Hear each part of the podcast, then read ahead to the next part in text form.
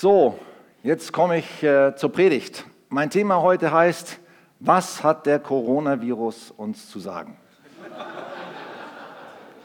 Und ich habe euch mal einen Einkaufskorb mitgebracht. Meine Frau hat mir noch gesagt, heute Morgen, mach dich nicht lächerlich über Leute, die Angst haben. Das will ich auch nicht tun. Aber wenn ihr so durch die, durch die Einkäufe, durch die Supermärkte geht, dann seht ihr, es gibt kein Klopapier mehr, keine Nudeln, Desinfektionsmittel. Reis habe ich schon keinen mehr bekommen. So, das ist meine Sicherheit, mein Schutz. Oh oh. Ist das meine Sicherheit und mein Schutz? Ist das meine Antwort auf das, was gerade geschieht und was die Gemüter bewegt weltweit? Ich darf euch mal ein Bild zeigen von 1981.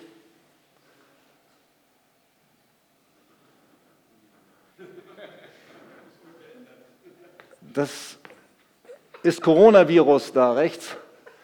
Asterix in Italien, 1981 erschienen. Ähm, ich finde es irgendwie faszinierend, dass der Mann eine Maske trägt. Also er ist der römische Wagenlenker, der als Sieger gegen Asterix und Obelix antritt. Und ähm, ich weiß nicht warum, ob jetzt diejenigen, die Mediziner und diejenigen, die das Coronavirus entdeckt haben, das von Asterix und Obelix haben oder ob der Schreiber prophetisch schon was vorhergesagt hat. Ich fand es auf jeden Fall lustig, dieses Bild zu entdecken und ähm, zu sehen, was steckt da drin. Da ist ein Kämpfer, der für das weltliche Rom antritt, gegen die kleinen Gallier, die ja, sage ich mal, keine Chance hatten eigentlich, sage ich mal, gegen diese Übermacht des römischen Reiches. Und doch haben sie immer wieder gewonnen. In dem Fall durch ihren Zaubertrank. Aber wir wissen alles, alle Zauberei kann nichts ausrichten und wenn, dann ist es sie vom Teufel. Aber jetzt übertragen auf uns, wir sind natürlich auch als Christen in gewisser Weise machtlos oder überhaupt die Menschen sind in gewisser Weise machtlos, nicht nur gegen den Coronavirus, sondern gegen viele Dinge. Und was kann uns schützen? Was kann uns helfen?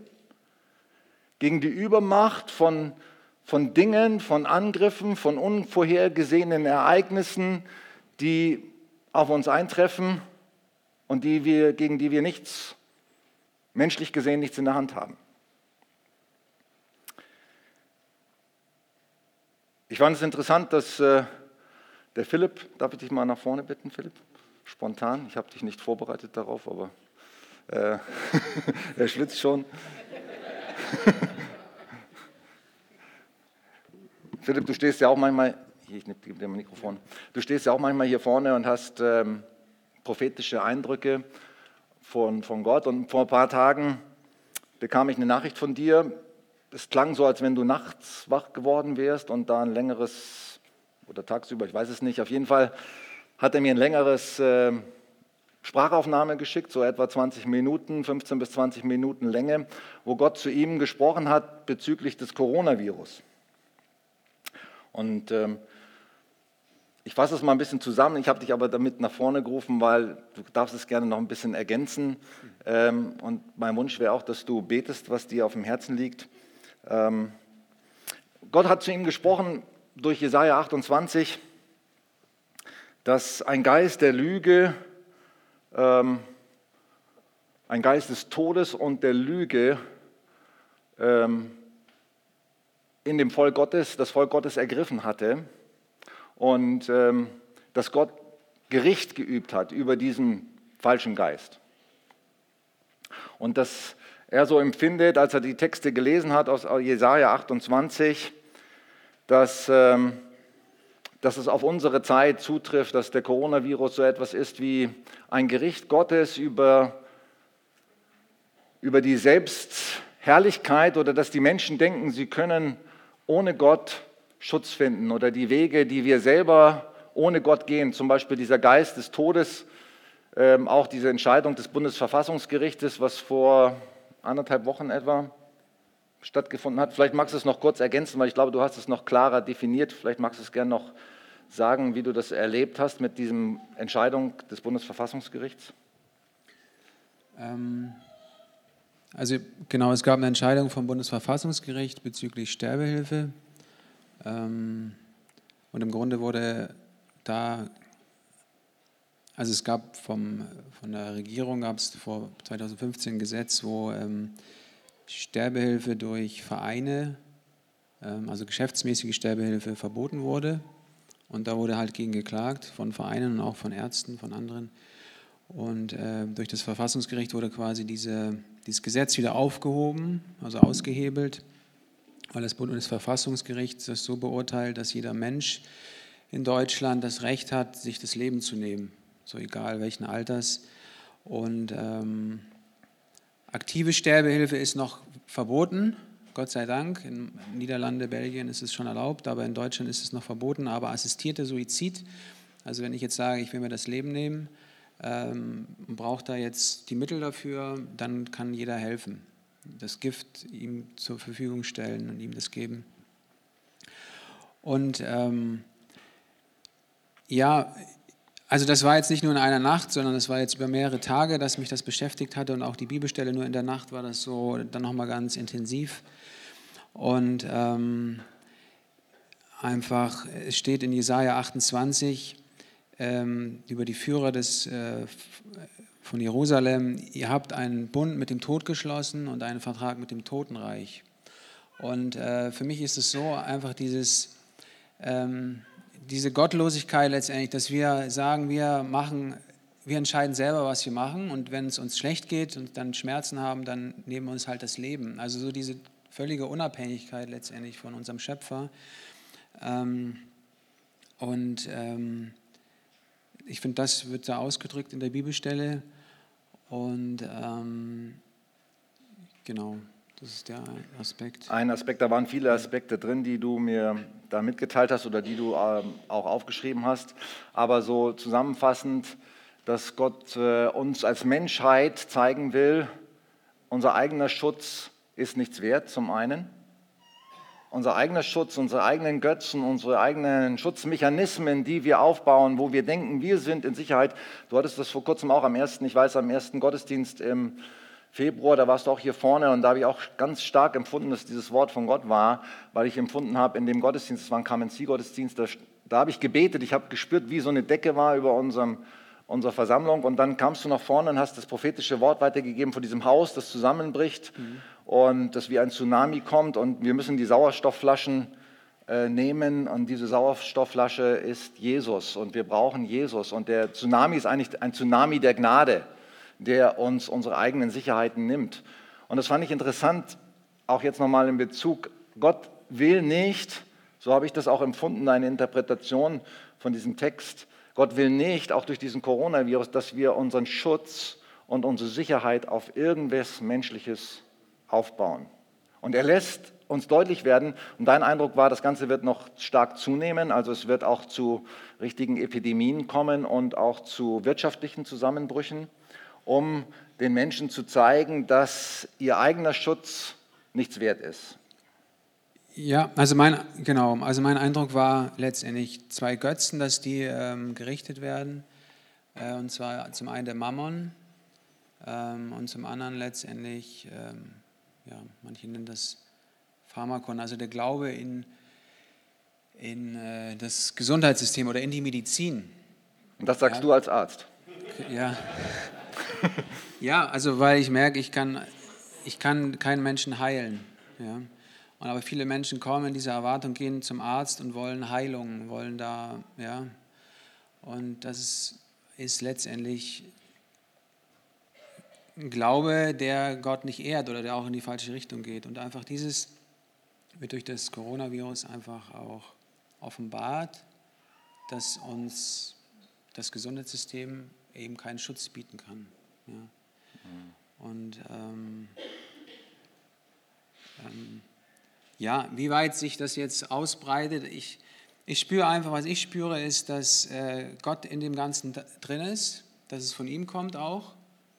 Ähm, ich glaube, dass der Virus an sich natürlich ist was Teuflisches, aber Gott hat seine Hand darüber und er gebraucht das, um sein Reich äh, vorwärts zu bringen. Und, ähm, und das erfüllt mich halt mit Freude, dass letztendlich die falschen Sicherheiten auch, auf die wir uns ja, gestützt haben oder wo wir unsere Zukunft versucht haben, dass die zusammenbrechen. Ja. Einfach und das ist eine Chance für jeden Menschen, äh, Sicherheit im, ja, in der Wahrheit zu finden, also in Jesus Christus mhm. und da Zuflucht halt zu finden. Das war dann auch der zweite Teil, das war auch eine Parallelstelle zu einem seltsamen Handeln Gottes, wird da genannt in Jesaja 28 und da wird Bezug genommen auf eine Geschichte von David aus dem ersten Chroniker. Und da geht es darum, dass David dann zu einem Durchbruch und zu einem Sieg kam über seine Feinde auf eine seltsame Art. Was mir, als ich die Texte nachgelesen habe, aufgefallen ist, dass es darum ging, dass David sehr genau den Herrn befragt hat. Also ich glaube, dass es sehr wichtig ist, ich weiß nicht, ob du mir übereinstimmst, aber dass es für jeden Einzelnen wichtig ist, auch, auch für uns als Gemeinde, besonders für uns als Christen wichtig ist, Gott zu befragen, in welcher Weise, Herr, sollen wir den Sieg erringen? Und wo sind noch Dinge, wo wir vielleicht selber noch in falscher Weise an falschen, falschen Götzen hängen, an falschen Sicherheiten und loslassen müssen und ganz neu Gott befragen. Also so habe ich diese Stelle empfunden auch. Und der zentrale Vers, auch dann aus dem Jesaja-Text, war ja über den Eckstein. Ich lese es nochmal kurz vor.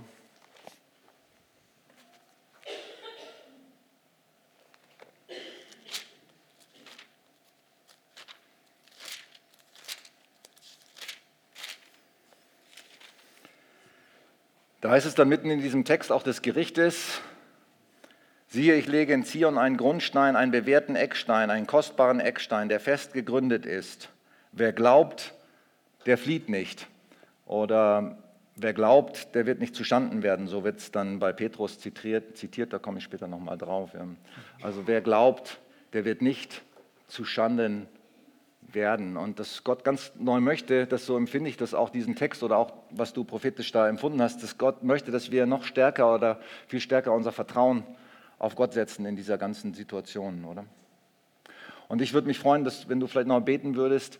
Ich habe nämlich auch den Eindruck, manchmal ist es sehr wichtig, du hast es auch schon im Stadthallen-Gottesdienst gesagt, manchmal ist es wichtig, in den Riss zu treten. Wir als Christen müssen in den Riss treten, auch für Entwicklungen, wo wir sehen, auch in unserer Nation, dass Dinge in eine falsche Richtung gehen. Zum Beispiel jetzt mit dem Entscheidung des Bundesverfassungsgerichts und dass wir einfach da Gott suchen und sagen, wir stellen uns da rein, wir stellen uns dem entgegen. Wir sind Menschen, die dir vertrauen und dir nachfolgen, die deinen Willen suchen, auch entgegen all dem, was vielleicht äh, gesellschaftlich oder national geschieht. Und wir stellen uns in den Riss. Ich habe eine andere Stelle gelesen bei Jesaja, wo Gott sagt: Ich wunderte mich, dass ich niemand fand, der in den Riss tritt. Und so half mir mein eigener Arm. Gott sucht Menschen, die in den Riss treten, die wirklich die Wahrheit verkünden und die ihn suchen. So, ja. Wärst du dazu bereit, da mit uns zu beten? Lass uns nochmal aufstehen, gemeinsam an der Stelle.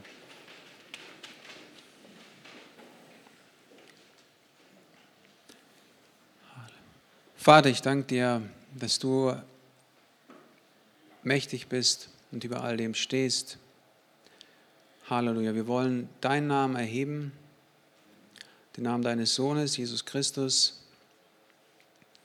Und ähm, ja, wir bitten dich um Vergebung, wo wir unser Vertrauen auf falsche Götter gesetzt haben. Vater, wir bitten dich auch stellvertretend für unsere Nation da um Vergebung.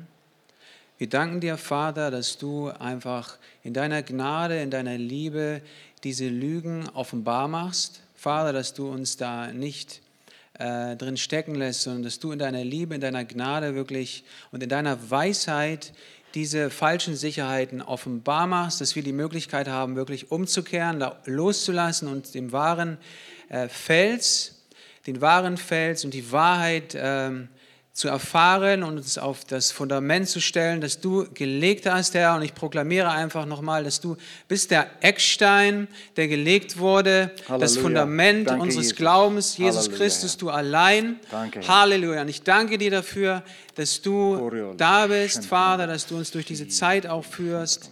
Und äh, bitte dich um deinen Schutz, Herr, für jeden von uns. Und ähm, danke dir, dass du ja, der Herr bist und ähm, ja, der Weg, die Wahrheit und das Leben.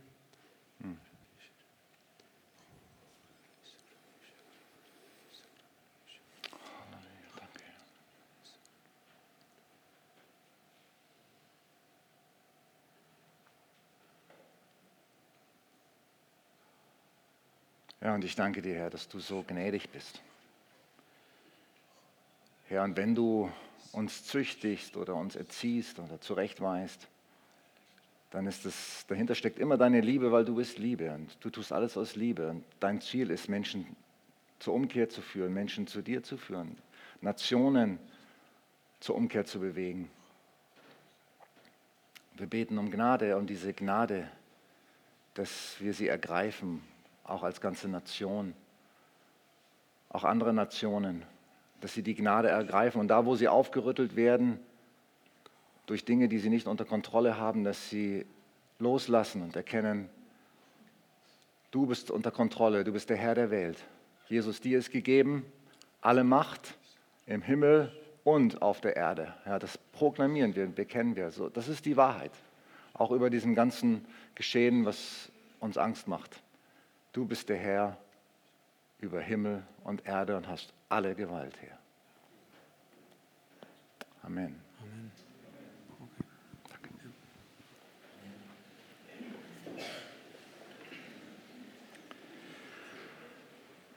Menschlicher Schutz und menschliche Sicherheit ist nichts wert. Das ist das, was wir erkennen. Auch was will uns der Coronavirus sagen? Meine Botschaft da drin ist, menschlicher Schutz und menschliche Sicherheit ist nichts wert. Nichts. Bankkonten, Guthaben, Immobilien, ist das unsere Sicherheit? Das kann von einem Moment auf den anderen zusammenbrechen. Unsere eigene Gesundheit, ist das unsere Sicherheit? Die kann uns genommen werden in einem Moment auf den anderen. Wir bauen auf sehr viel, auf eigene Sicherheiten und denken, wir haben alles im Griff. Aber das ist eine Lüge. Wir haben nichts im Griff. Gar nichts.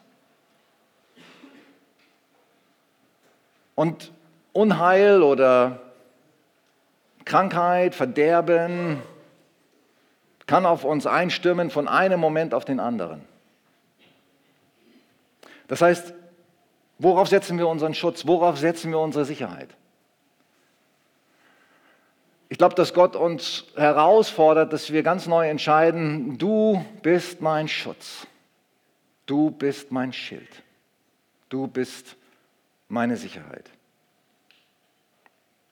Bevor, schon bevor ich die Prophetie von Philipp bekam und über die Predigt nachgedacht habe, hatte ich mich entschieden, über Psalm 91 zu predigen heute. Und ich finde, es passt einfach gut auch zu der Thematik, auch gut zu diesem Thema, wer- was ist unsere Sicherheit, was ist unser Schutz, was ist unsere äh, Zuflucht.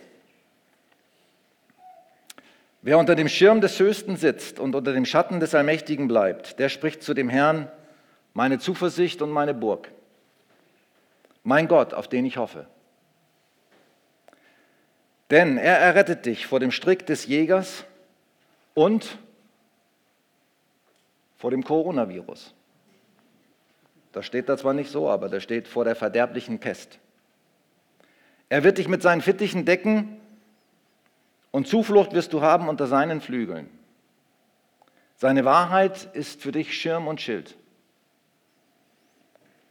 Dass du nicht erschrecken musst vor dem Grauen der Nacht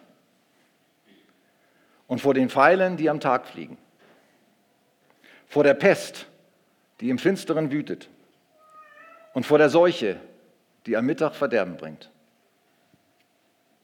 Wenn auch tausend fallen zu deiner Rechten und zehntausend zu deiner Linken, dich trifft es nicht.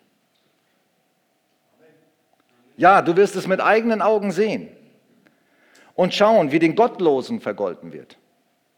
Denn der Herr ist deine Zuversicht und der Höchste ist deine Zuflucht. Es wird dir kein Übel begegnen und keine Plage wird sich deinem Haus nahen. Denn er hat seinen Engeln befohlen, dass sie dich behüten auf all deinen Wegen und dass sie dich auf Händen tragen. Dass du deinen Fuß nicht an einen Stein stößt und über Löwen und Ottern wirst du gehen und auf junge Löwen und auf Drachen und Drachen wirst du niedertreten. Er liebt mich, darum will ich ihn erretten. Er kennt meinen Namen, darum will ich ihn schützen. Er ruft mich an und darum will ich ihn erhören.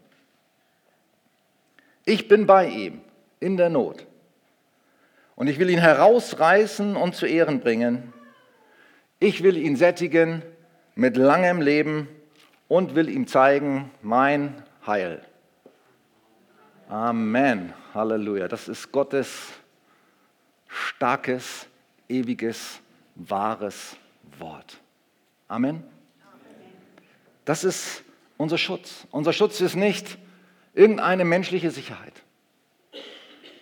Sind nicht Hamsterkäufe und Desinfektionsmittel und alle möglichen Vorsichtsmaßnahmen, die wir den Coronavirus oder gegen andere Gefahren meinen aufzubauen, damit wir Schutz und Sicherheit haben. Unser Schutz ist der Höchste, der Herr. Er allein kann unser Schutz sein, soll unser Schutz sein.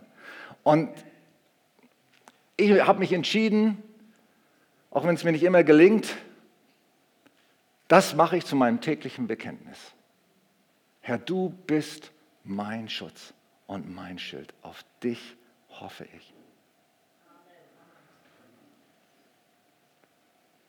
Man kann sich natürlich fragen, wenn man diesen Text liest, ja, wieso wird dann überhaupt ein Christ krank? Oder warum passiert überhaupt einem Christen irgendetwas Schreckliches? Ist es dann, weil derjenige nicht genug glaubt, weil er das für sich nicht genug in Anspruch nimmt?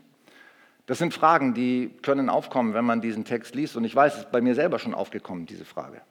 Weil ich kenne Christen, die krank sind. Ich selber werde immer wieder krank. Ich bin gerade schon acht Tage, habe ich Halsweh und ich habe schon jeden Tag gebetet, Herr, ich lege meine Krankheit, meinen Halsweh auf dich. Ich hatte einen Hexenschutz letzte Woche, ich laufe immer noch ein bisschen krumm.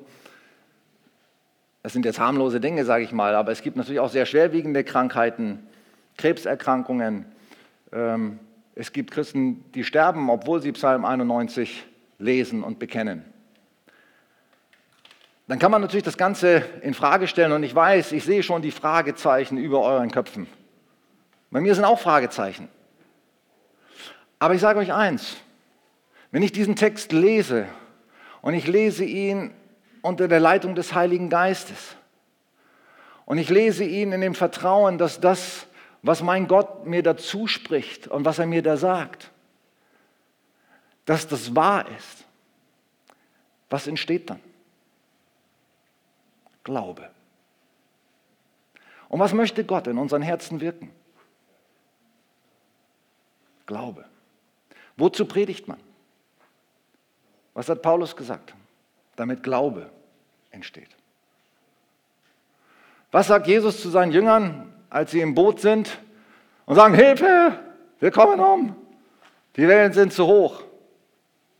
Was sagt Jesus zu ihnen, der schläft im Boot? Wo ist euer Glaube? Gott will unseren Glauben stärken. Jesus sagt oft zu Menschen, die er geheilt hat, es geschehe dir nach deinem Glauben. Als er dem einen Hauptmann den Knecht seines, äh, oder den Sohn, war es der Sohn oder der Knecht? Knecht, glaube ich der Knecht eines Hauptmanns heilt, eines römischen Hauptmanns, der sagt, du brauchst gar nicht in mein Haus kommen, das ist ganz egal, du kannst hier nur ein Wort sprechen und dann wird mein Knecht gesund werden. Dann sagt Jesus, er verwunderte sich und sagt, so einen Glauben habe ich in ganz Israel nicht gefunden. Geh hin und dein Sohn oder dein Knecht wird wirst ihn gesund finden. Und genau, er ging zurück, er erforschte, in welcher Stunde er gesund geworden war, genau in dem Moment, als Jesus das gesprochen hat. Ich glaube, Gott möchte, dass unser Glaube wächst und dass, wenn unser Glaube wächst, dass wir mehr erleben. Mehr an Schutz, mehr an Kraft, mehr an Heilung, mehr an Power vom Himmel.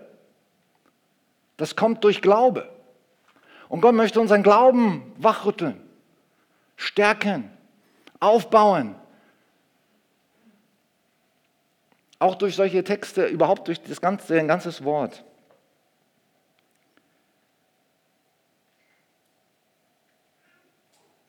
Wirf dein Vertrauen, dein Glauben nicht weg.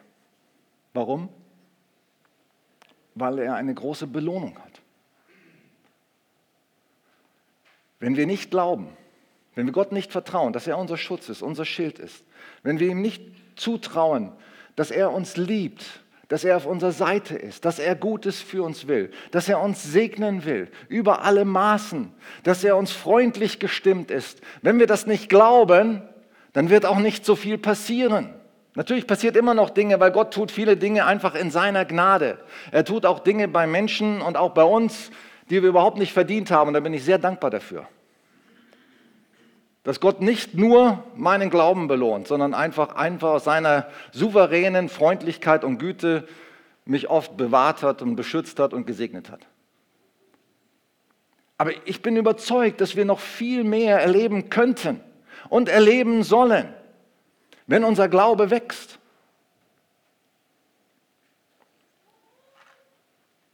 wenn unser Glaube stärker wird, wenn wir Gott mehr zutrauen, wenn unser Bekenntnis mutiger wird, wenn unsere Gebete mutiger werden.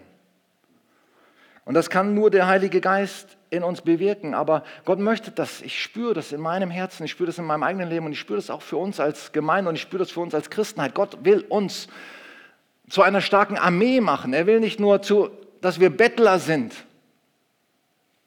Lieber Gott, ich weiß überhaupt nicht, was du willst und was du tun willst, aber bitte, bitte. So sollen wir nicht nur beten, wir dürfen auch mutig beten, proklamieren, seine Wahrheit aussprechen, in Anspruch nehmen, was er uns bereits zur Verfügung gestellt hat.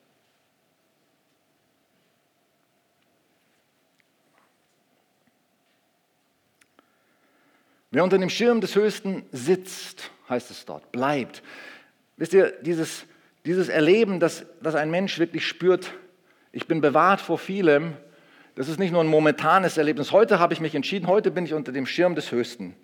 Jetzt im Gottesdienst, ja, heute weiß ich, ja, bin ich unter dem Schirm.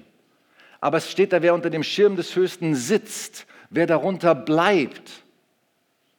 Das ist ein, ein Lebensstil.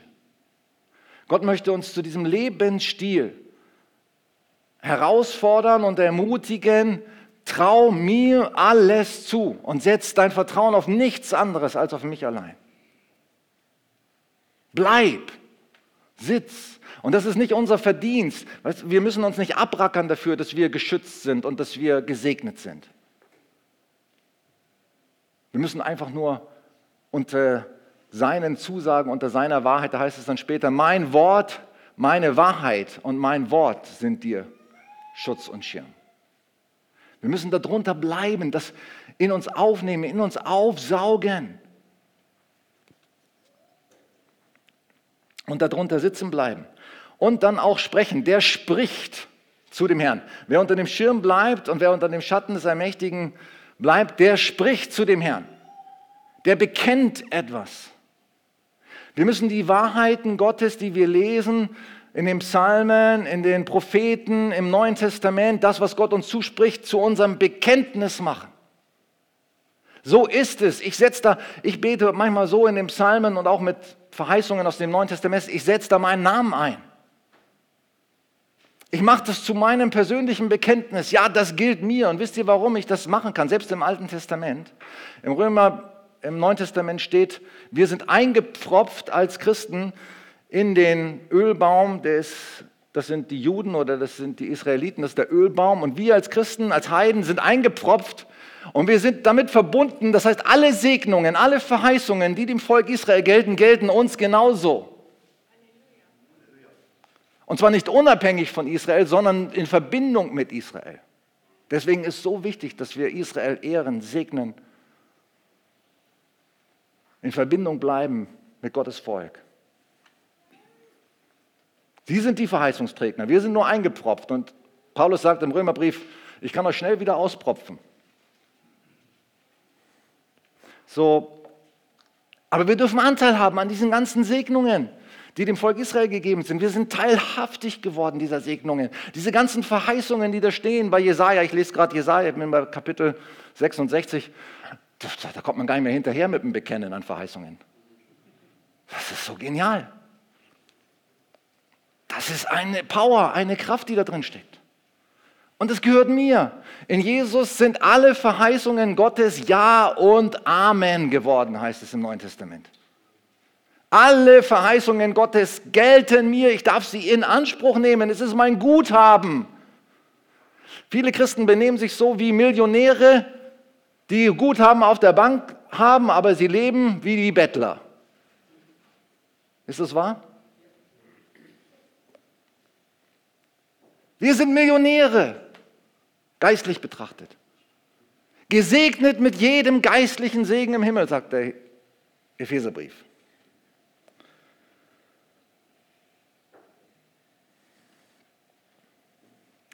Und er will uns erretten und er will uns segnen, bewahren, schützen, wenn wir nur glauben. Und damit will ich niemanden verunsichern, in Frage stellen, der sagt, äh, ich habe noch nicht genug Glauben. Auch Gott verurteilt dich nicht, wenn du noch nicht genug Glauben hast. Das Motto heißt ja für dieses Jahr, die Jahreslosung, Herr, ich glaube, hilf meinem Unglauben. Ich schließe mich da voll mit ein. Ich bin genauso auf der Reise, aber ich will mehr glauben und ich will mehr erleben. Ich will mehr von seiner Kraft, wie wir das in einem schönen Lied gesungen haben. Mehr von seiner Kraft, mehr von seinen Segnungen, mehr von, sein, von der Fülle, die er für mich bereithält. Und die Voraussetzungen, noch ganz kurz am Ende, die da stehen im Psalm 91, sind drei Voraussetzungen. Er liebt mich. Oder in anderer Stelle, in anderer Übersetzung heißt es, eigentlich heißt es im Urtext dort, weil er an mir hängt weil er an mir hängt. Er liebt mich. Das ist das alles Entscheidende. Nicht, dass wir irgendwas für Jesus tun, dass wir irgendwas für ihn machen, dass wir irgendeine Mechanik in unserem Glauben entwickeln. Das ist alles Quatsch. Wichtig ist Liebe. Liebesbeziehung zu ihm. Dass wir erkennen, wie sehr er mich liebt und dass ich ihn liebe. Er liebt mich. Ich hänge an ihm. Er ist mir der Wichtigste. Jesus ist mir der Wichtigste in meinem Leben. Das ist die Voraussetzung für für Glauben und für Segnungen. Darum will ich ihn erretten. Er kennt meinen Namen. Er kennt meinen Namen. Das ist doch so schön, dass wir den Namen Jesus haben, kennen und wissen. Wir dürfen, wer den Namen des Herrn anruft, heißt es in der Apostelgeschichte, wird gerettet werden. Du wirst gerettet werden, wenn du hier bist und du hast den Namen Jesus noch nicht angerufen zu deiner Errettung, dann tu es heute und tu es jeden Tag. Wer den Namen des Herrn anrufen wird, wird gerettet werden. Jesus, hilf mir, hat Bartimäus gerufen. Jesus, hilf mir, Sohn Davids, erbarme dich über mich.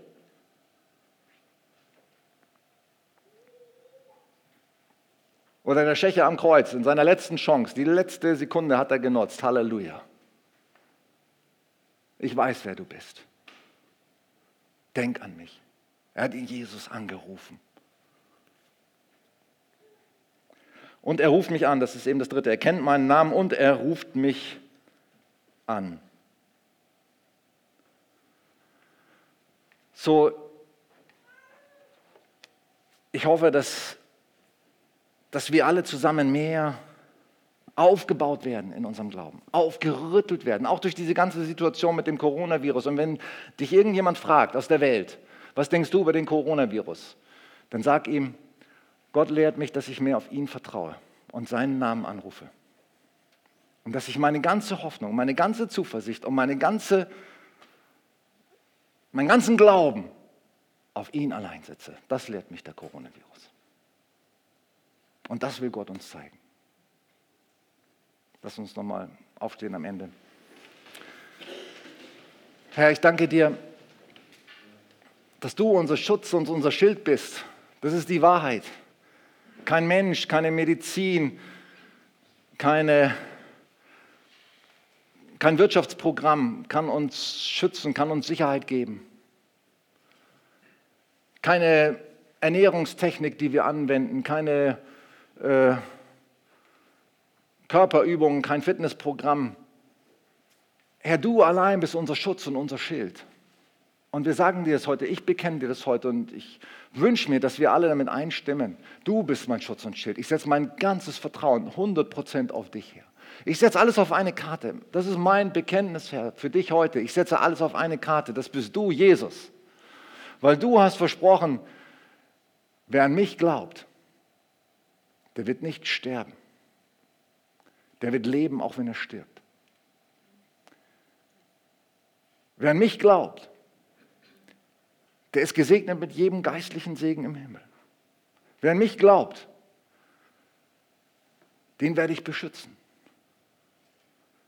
Wer an mich glaubt, den werde ich sicher führen. Über den werde ich meine Hand halten. Wer alles mir zutraut, für den bin ich da.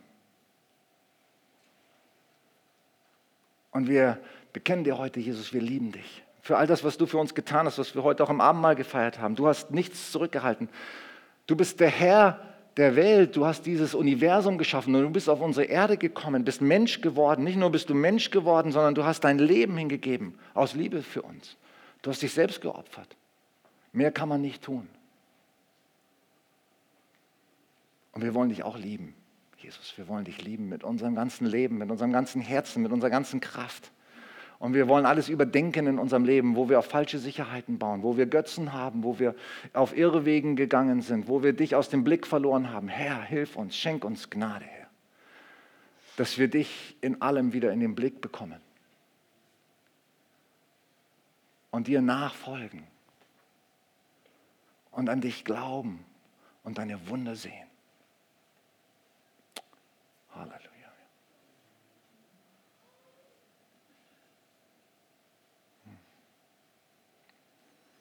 Amen.